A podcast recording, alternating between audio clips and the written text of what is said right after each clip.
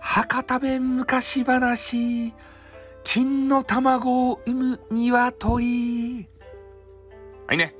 えー、昔々のことです。ね、えー、これは外国の話になります。でなんかね、えー、よく定番の貧乏なね、えー、家のおじいさんとおばあさんが、えー、主人公でしたよね。で、えー、この家はもうめちゃめちゃ貧乏でね。それいつもねおばあさんが文句ば言うとですたで食卓にもう外国やけんなんか変なパンとねわけわからんスープとおなんかねあんま美味しくなさそうな、えー、目玉焼き。これが毎日毎日定番で食卓に出てくるわけですよ。そしたらおばあさんがねこうやってぶつくさ言うんですよねおじいさんの顔見て。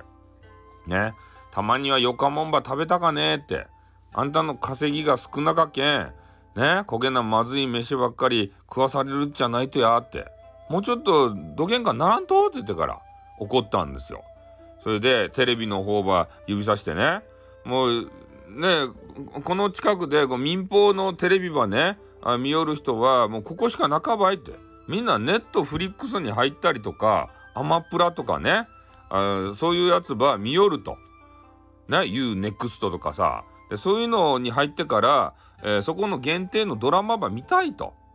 ねおばあさんが言うわけですよ。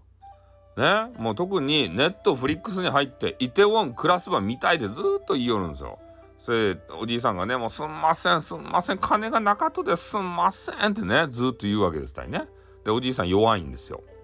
で、えー、おばあさんがねもうねどげんかやってこの暮らしようならんとかいなって言ってから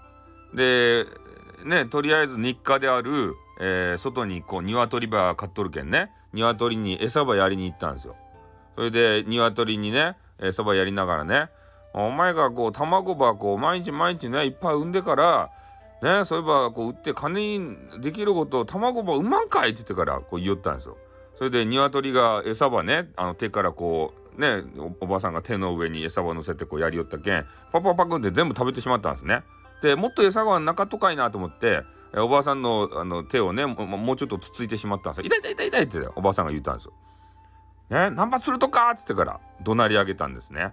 もう卵ばあんまり産まんとにそげん飯ば食えるわけなかろうもんってばあさん怒りよったらでじいさんがね、まあ、家からおじさんが出てきてから「なんば怒りやると」って言ってから「いやこのバカな鶏がね餌ばもっと食わせって言うとですたい」って言ってから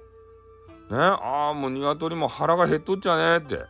ねいっぱい食べさせてやりたかばってもうちょっとね餌代がなかとですたいって言ってから「すまんね」ってね「すんません」って言ってからね鶏にもおじいさんは謝りよるんですね。で餌はなかったばって優しくね鶏箱を撫でてやったんですよ。すんませんすんませんって言って腹いっぱい食べさせきらんですんませんって言ってからね言おったんですね。そして、えー、次の日ねえー、鶏、まあ、毎朝の日課である卵箱を取りに行ったとですたおじいさんが。ね、そしたら、ね、こう、おばあさんはまだ寝とったっちゃけど、おじいさんがね、変な声を上げるとですよ、うわーって言ってから、う、え、うわーって言ってから、おばあさんはね、何事やって言ってから、ね、おおじいさんなんかの発作が出て倒れたっちゃなかろうねって言ってからね、慌てて外に出て行ったんですよ。そしたらおじいさんがね、手に何かも持ったまま、うわーうわーうわーって言うんですよね。おじいさん土下したとねってなんか発作が出たとねって言ったらねおじさんがその手羽指さしてね「これこれこれこれこれこれこれこれ」って言うんですよ。でその手の上を見てみたらねなんとねあの金色にピカピカ光りよる鶏の卵が手の上にあるわけですたいね。なななななななんやこれはって言ってからね二人してもう目を丸くしてからね「ここ金金じゃなかとですか?」って言って。で鶏はねそんなのこと関係なくふんふんってねあの変な顔しおるわけですよ。そそれを見てからねこれ本物の金塊なカチンカチンね結構硬いんですね。うん。これ本物の金じゃないとって。これはあの一番に売りに行った奴隷商人のところにね売りに行ったらめっちゃ高く売れるじゃないとですかって言ってから。でおじいさんとおばあさんがねそうやって話しよったんですよ。でおじいさんが一応ね売りに行ってからねそれめっちゃ高くめちゃめちゃ高く売れたんですね。でおじいさんは「あそういえばおばさんがなんかうまかもんば食べたかって言ったね」っつってからでそれでいろんなねお店を巡って松阪牛とかねなんかマンガン全席とか、えー、変なインド料理とかねでうまそうなものをとりあえずこう見繕ってめっちゃかあの買って帰ったんですよ。で家でそれはタンタンタンタンって料理してで、えー、おばあさんに振る舞ったらね「わ今日は土下したと焦げなあのすごか料理場準備して」っつってから。でおじいさんがね「あの金の卵がめっちゃ高く売れたとですたい」って。ねおそそれで渋沢栄一がいっぱい手に入ったんですよって。ね1万円札がめっちゃ手に入ったんですよ。それであのいっぱいね美味しいものば買ったとですたい。いやーこれもうめっちゃうまかい中ですか？って。ねこのステーキやらもうほっぺが落ちそうばいってね話しよったんですよ。でそれでおばあさん現実的やけんね。それでこれ買ってからいくら残ったと？って言ったらねあの机の上に110円置いたんですこんだけしか残らんかったって「いい!」って。全部使ったと？っつってから。ね、それ全部使うくさって「お前あのうまいもんば食べたかって言ったやん」って。言って「いや言うたばってんさ。もうちょっと残さん」って「な110円って。ジュースも買えんばい」っつってから。ね外の自販機ば指さしてね130円のジュースの自販機ば指さしてそげに言うたんですよ。でえー、もう明日もねその金の卵が生まれるかもしれんけんもし明日生まれたら私がね一番に持っていく場合って言ったんですね。で次の日はおばあさんがね、えー、朝から卵ば取りに行ったんですよ。そしたらね「あおおじいさんまた生まれとるばい!」って言って金の卵がまた生まれとったんですね。うん、でおばあさんはそれば持ってねこう一番にあの売りに行ったんですよ。で私が行く場合って言って。それでえー、おじいさんがね待てど暮らせど全然ねおばあさんが帰っておけん土下したとや土下したとやって言ったんですよ、えー、そしたらおばあさんの声でね「おーじいさんちょっと鳥羽開けてくれんかね」って言うんですね。でおじいさんが鳥羽開けたらねなんかようわけわからんねもうめちゃめちゃこう重そうな荷物ば持ったね、えー、おばあさんが帰ってきたんですよ。いやもうめっちゃ買い物ばしてしもうた。久しぶりに買い物ばした。ってきらびやかな服ば着て。ねマダムみたいな変なねあの帽子ばかぶって高いハイヒールばね履いた。ねこのあの村には似つかわさないそんなおばあさんがねこう入ってきたんですよ。土下したとやそれは。って。いやもうね金の卵がめっちゃ高くで売れてさ。ってね。それで、えー、三越とかね大丸とか行ってこれば買うてきた。って。ねもうめちゃめちゃもう買いたかったやつも全部買うてきたって言ったから「えー?」ってでいくら残ったとで残っとらんばいって「えー?」ってまた言ったんですよ。ね。でそれで次の日もね、えー、卵見に行ったら卵がまた金の卵生まれとってね「おこれ毎日生まれるっちゃないとね」っつって。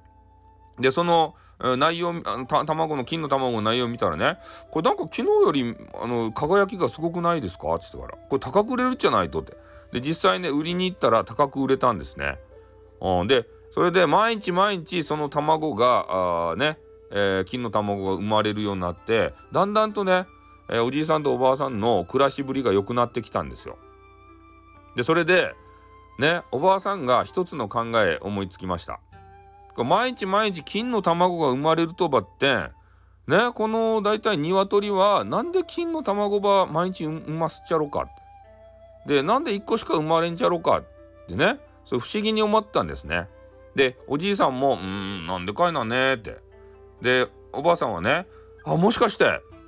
ねこの鶏の体の中にあの菌製造機みたいな菌がね毎日毎日毎日っていうかその体の中でねなんか合成されるようなそんななんか器官が、生まれとってこれかさばいたら菌がねジュルジュルジュルジュルって出てきてからもう今よりももっともっとねあの菌が手に入るじゃないとって